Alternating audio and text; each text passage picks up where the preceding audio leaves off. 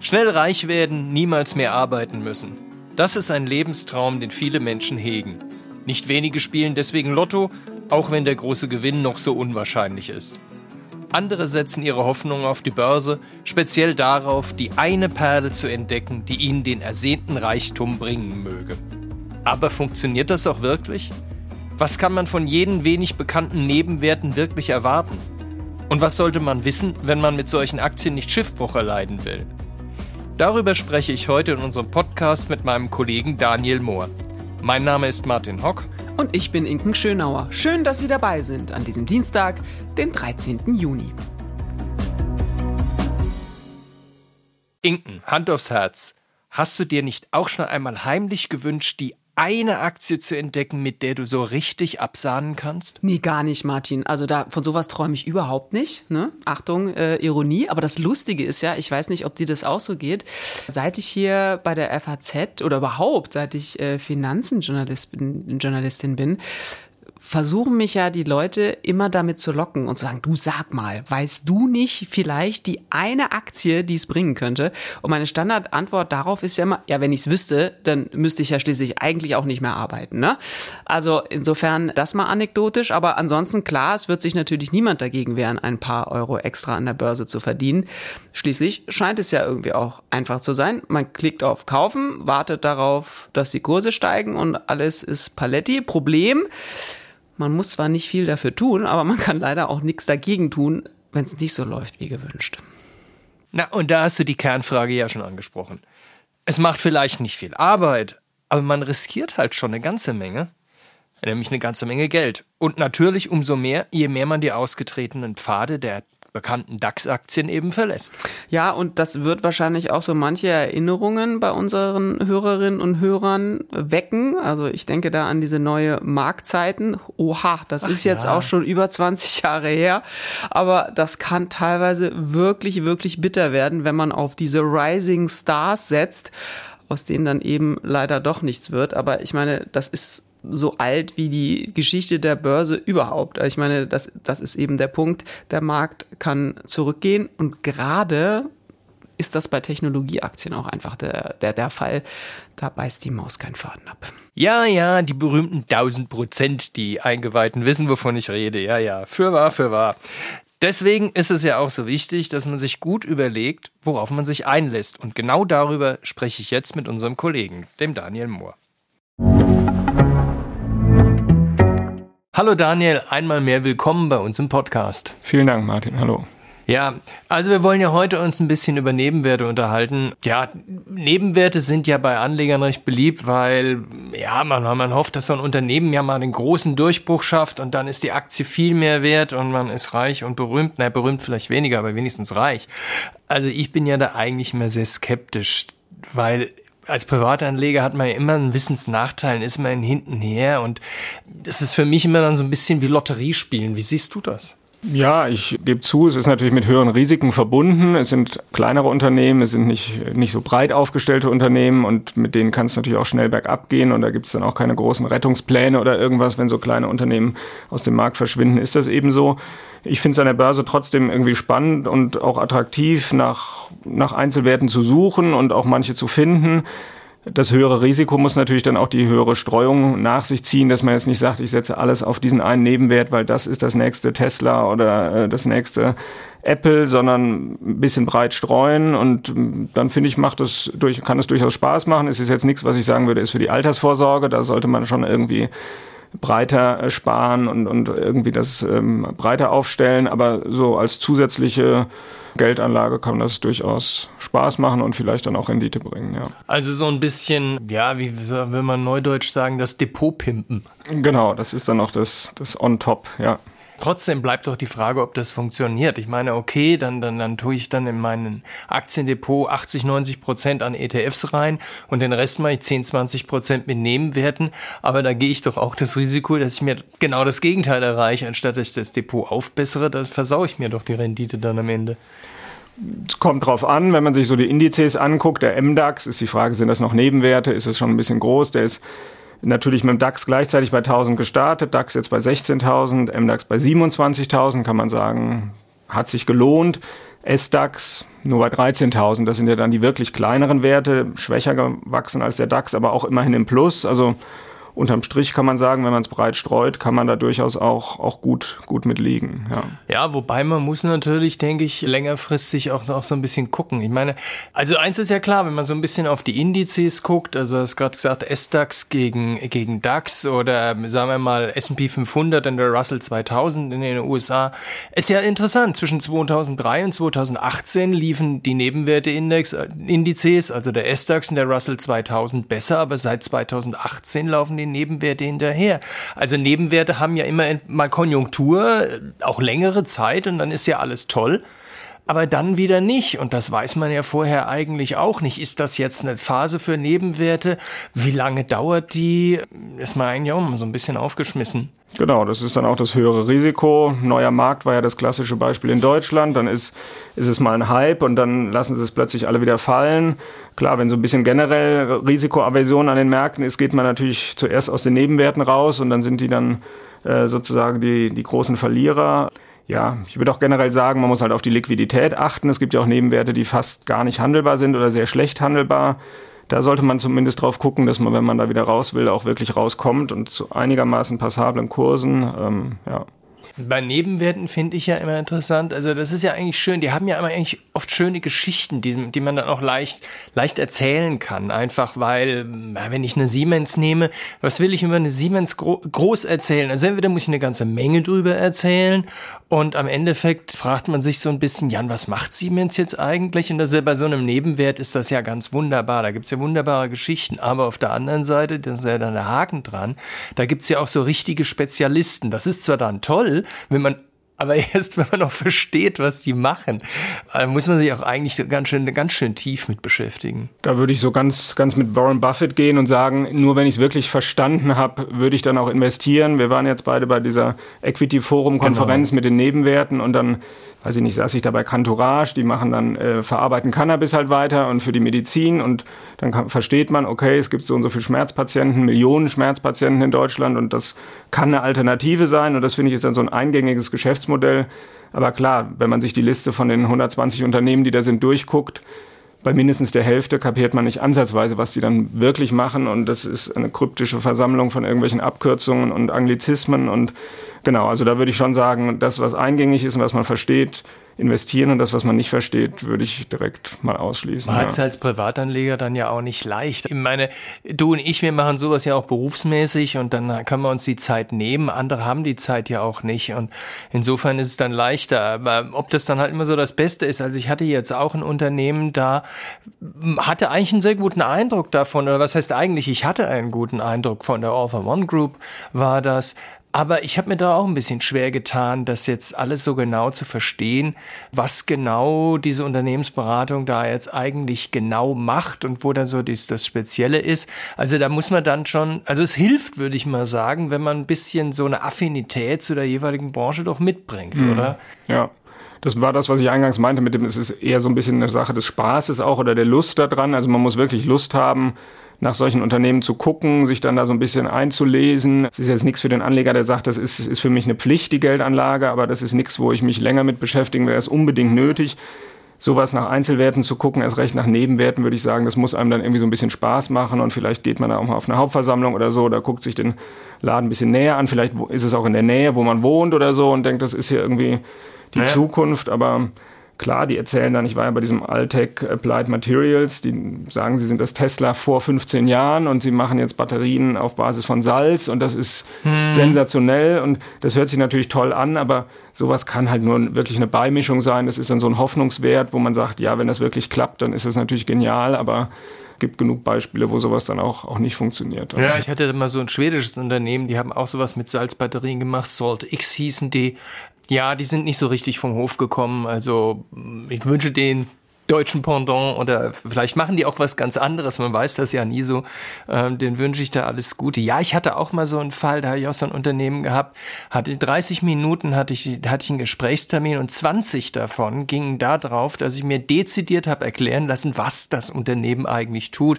Übrigens gibt's das Unternehmen heute nicht mehr, also das, was sie gemacht haben, scheint da ja nicht so super gewesen zu sein. Ja, aber wenn man jetzt also nicht die Gelegenheit hat, mit jetzt sagen wir mal mit Firmenchefs oder so zu sprechen oder auf irgendeinen so Investortag oder sowas zu gehen, wie informiert man sich dann über, über, über Nebenwerte eigentlich am besten? Also was, was, was könnte man dann, dann so sagen? Ähm, Google, ähm, finde ich, ist nicht so hilfreich. Also ich mache das ja ab und zu mal, aber dann stelle ich dann so oft genug fest, ich finde zwar viele über das Unternehmen, aber wenn ich es dann lese, ist das eigentlich 20 Mal dasselbe und das ist eigentlich nur eine abgeschriebene Pressemeldung. Ähm, ist ja auch alles ganz okay, das mag ja auch alles stimmen und klingt ja furchtbar gut und das stellt sich das Unternehmen auch gut dar, darf's ja auch, aber mir hilft das dann so schrecklich viel nicht weiter.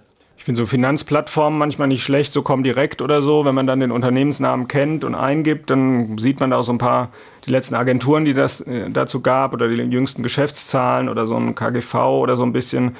Klar, die Investor Relations Seiten der Unternehmen selbst, würde ich sagen, sind eher für die Zahlen vielleicht nochmal ganz gut. Äh, wie du sagst, was das Unternehmen macht, ist da manchmal so ein bisschen sehr kryptisch oder mit vielen Bildern und irgendwie, weiß ich nicht, nicht so ganz eingängig beschrieben, aber ja, so, so kann man sich dann so ein bisschen annähern, wenn man sich das da zusammensammelt, die Zahlen und, und ein bisschen was an Beschreibungen vielleicht auf solchen Finanzseiten. Gibt es ja manchmal Foren, wo dann eifrig diskutiert wird. Weiß ich nicht, da kann man sich auch nochmal einen Eindruck verschaffen. Finde ich jetzt selbst nicht so hilfreich, aber ja, dann sieht man zumindest, das, wie das Thema. Klar, bei manchen Themen muss man halt auch sehr darauf achten, dann äh, im DAX gibt's halt viele Themen nicht und in den Nebenwerten gibt's dann halt irgendwie eine Solarfirma und da gibt's Windkraft oder gibt's Wasserstoff oder früher Rheinmetallwein ist ja gerade erst in den DAX gekommen, wenn man sowas wie Waffen wollte oder so, muss man halt in die Nebenwerte gehen, weil es im DAX nicht, nicht so viel gibt. Ja, aber wird dann halt auch ein bisschen riskanter. Diese ja. neudeutschen Pure Plays, ne, hm. sind das ja. dann, ja. Ja, also ich weiß nicht, also ähm, was hältst du, du eigentlich von, von solchen Anlagetipps? Also ich meine, Anlagetipps, das sind ja immer so zwei, zwei, auch so eine zweischneidige Sache. Man muss ja erstmal gucken, von wem kommt der eigentlich. Aber jetzt mal davon abgesehen, also so meine persönliche Erfahrung ist, also selbst wenn das eine seriöse Quelle war, wenn jemand gesagt hat, also diese Aktie, die ist ganz toll, dann habe ich immer festgestellt, zu dem Zeitpunkt, wo es mir der Mensch erzählt hat, war die Geschichte eigentlich schon gelaufen. Ja, ich halt gar nichts von so Anlagetipps. Ich versuche mir immer die Meinung irgendwie selbst zu bilden und bin da immer skeptisch, wenn da jemand meint, das ist jetzt irgendwie das Größte und das Tollste und warum und weshalb. Ähm, kann man so als Denkanstoß vielleicht mal benutzen, aber deswegen direkt da mitzulaufen, bin ich immer skeptisch. Was hältst du eigentlich so von dem, von dem Nachhaltigkeitsgedanken bei Nebenwerten? Ich meine, gerade weil, wir sagten ja gerade die Pure Plays, die spezialisierten, du hast ja auch erwähnt, äh, Solar, Wind und so, da hat man ja dann die, die, die Chance, als zu sagen, ja, wenn ich jetzt, was weiß ich, eine Siemens, weil wir gerade vorhin hatten, die machen ja auch New Energy und so, aber eben auch bauen auch konventionelle Kraftwerke und so. Und wenn ich jetzt also so ein, so ein, so ein Windenergieunternehmen habe, da habe ich die Möglichkeit, dann voll nachhaltig anzulegen. Also das ist dann, dann von der Seite dann auch wieder verlockend. Findest du das eine gute Idee oder? Ja, würde ich, würde ich schon sagen. Auch, auch Fonds, die, die wirklich nachhaltig sind, weil sie das so in ihrer DNA quasi von Anfang an schon immer gemacht haben die finden dann oft diese, diese reinen Unternehmen, die wirklich, wo man auch als Laie sagt, ja stimmt, die sind nachhaltig. Während ich bei einer Siemens oder so sagen würde, weiß ich nicht, so ein Großkonzern würde ich jetzt nicht per se als nachhaltig ansehen, aber da finde ich es eine Chance, auch bei den Nebenwerten, sich da klar zu positionieren oder in der Branche zu sein, die, die alle als nachhaltig ansehen würden. Ähm, klar, das ist dann ist eine gute Option, ja. Worauf achtest du denn bei Nebenwerten? Also ich finde, es gibt ja immer so zwei Philosophien. Das eine ist, dass, weswegen ja auch viele, vielleicht leider allzu viele, auch irgendwelche wie soll ich sagen, eher esoterische Nebenwerte kaufen, weil sie glauben, sie kaufen da jetzt was und das wird dann die neue Microsoft eines Tages und in zehn Jahren müssen sie nicht mehr arbeiten. Und das andere, das sind ja die, die, ja, der klassisch deutsche Mittelständler, der irgendwo eine ganz solide Marktnische hat, die nicht angreifbar ist, der sich dann regelmäßig entwickelt, eine hübsche Dividende zahlt. Das sind so die zwei Schulen. Was findest du denn da eigentlich die bessere dran? Oder sollte man dann besser mischen? Und äh, wie erkennt man das eine und wie erkennt man das andere? Und was sollte man lassen?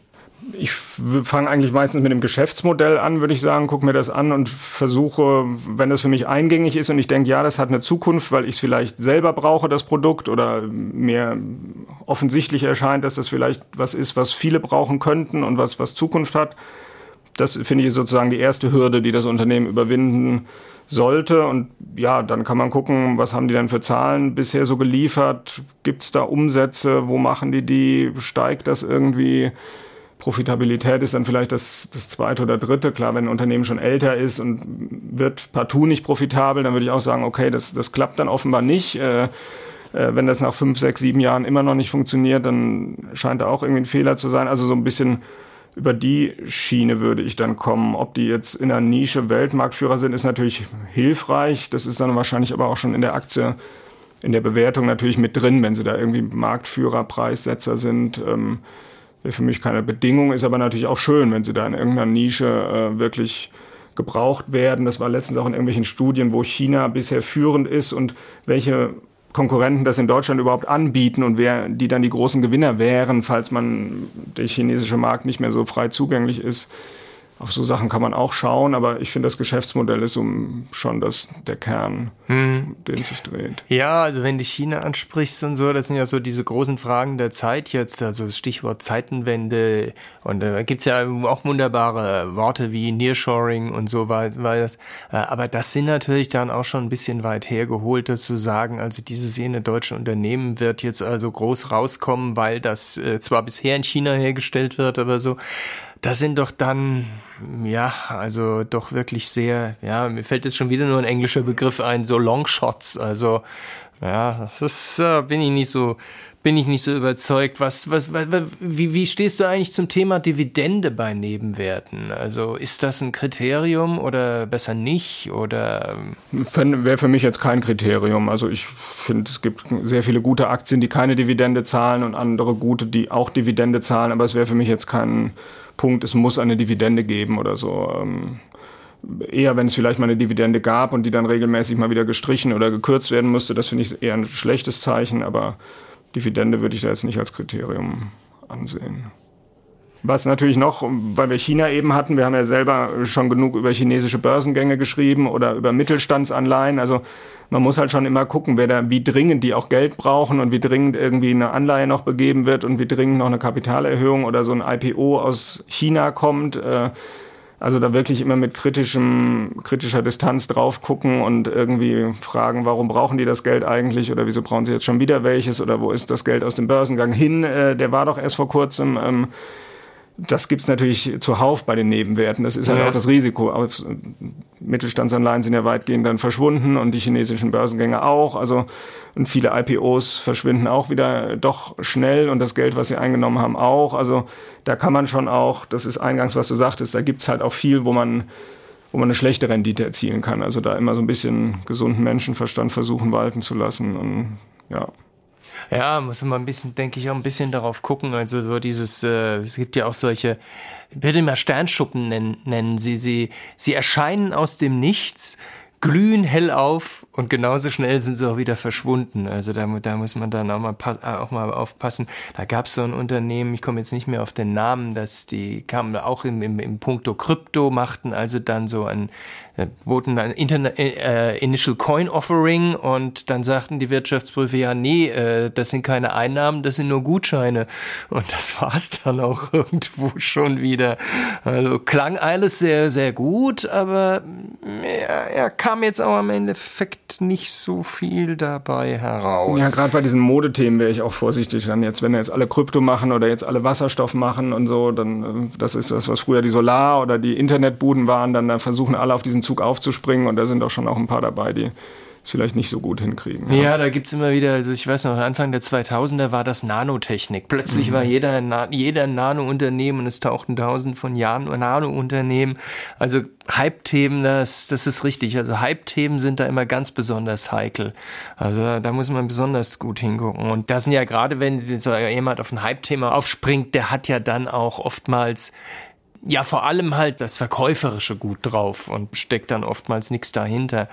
Äh, ja, von daher, ja, da muss man mal gut gucken. Aber es gibt natürlich, es gibt natürlich, hast du auch recht, es gibt natürlich schon recht spannende Geschichten da auch. Und, und ich hoffe, wir haben da auch einige gute rausgesucht. Also ich hatte ja zum Beispiel, das ist auch, eine, auch ein anderer Typ Nebenwert, da haben wir die, die Frankotyp Postalia, die ich hatte, die machen ja seit, die sind, werden jetzt 100 Jahre alt und haben also mit Frankiermaschinen angefangen und so, also diese Poststempel, als das überhaupt erstmal aufkam, von der Klebemarke zum gestempelten Brief, damit fingen die an. Naja, und ähm, liegt ja jetzt auf der Hand. So, Briefpost ist ja nicht mehr so das, was.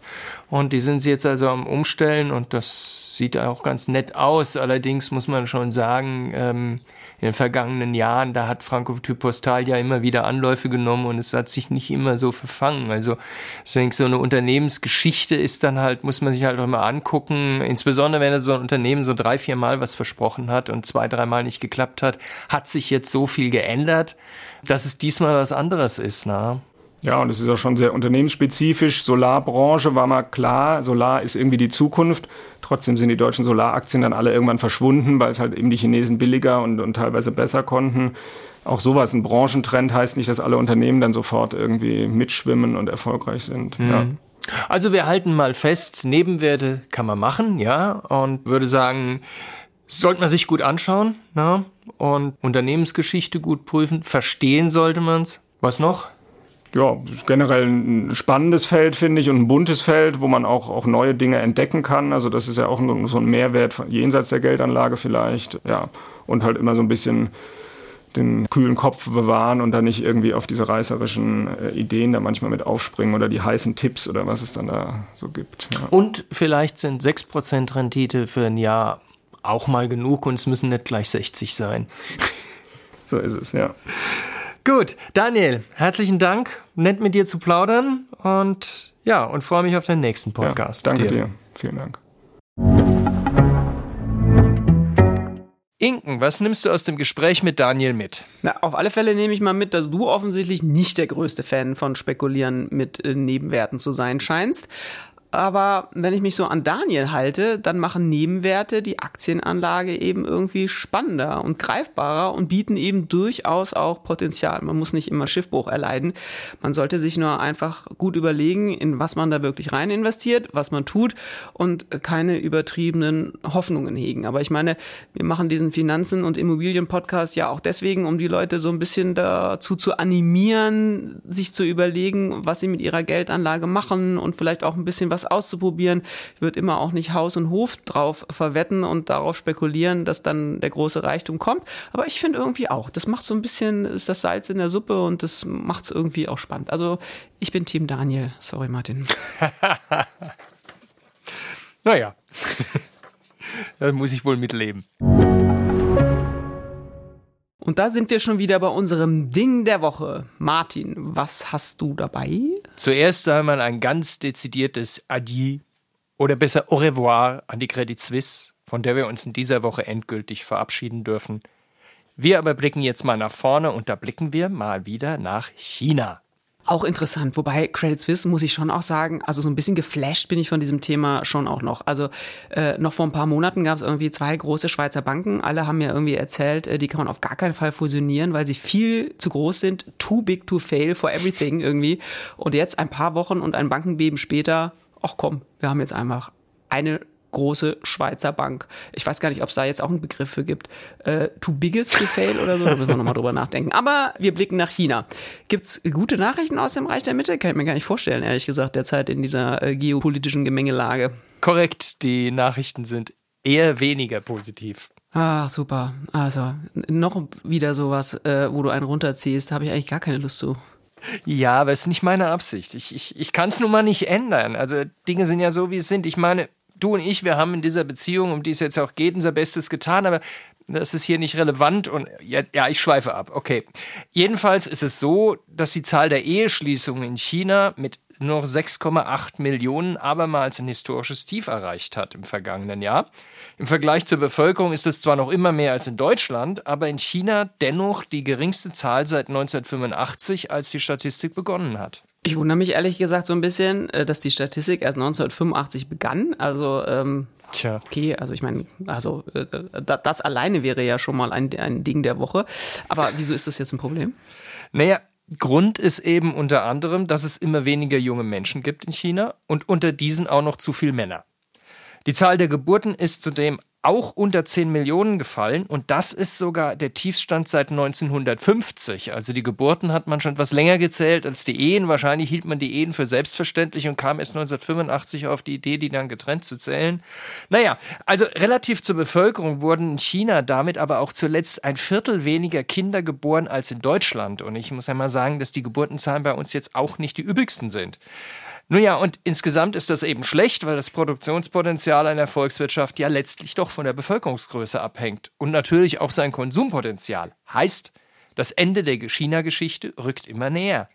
Vielleicht will ja China auch deswegen unbedingt noch schnell Weltmacht werden und ja, Taiwan und so weiter, ähnlich wie Russland, das ja auch noch unbedingt noch schnell irgendwie seine Weltbedeutung unter Beweis stellen will weil eben irgendwo so schon das Ende absehbar ist der Geschichte. Ach, Martin, ehrlich, ich finde, wir sollten mal so eine Regel festlegen, dass das Ding der Woche immer positiv ist irgendwie, oder? Ich fühle mich irgendwie, das ist irgendwie, das ist keine gute Nachricht. Ja, es tut mir jetzt, tut mir jetzt echt leid, aber, aber es gibt ja auch was Positives daran. Also im Vergleich ist es damit um uns selbst hier in Deutschland ja nicht so schlecht bestellt, wie so manchmal so scheinen mag und getan wird. Sehen wir es doch so. To be discussed, lieber Martin, to be discussed.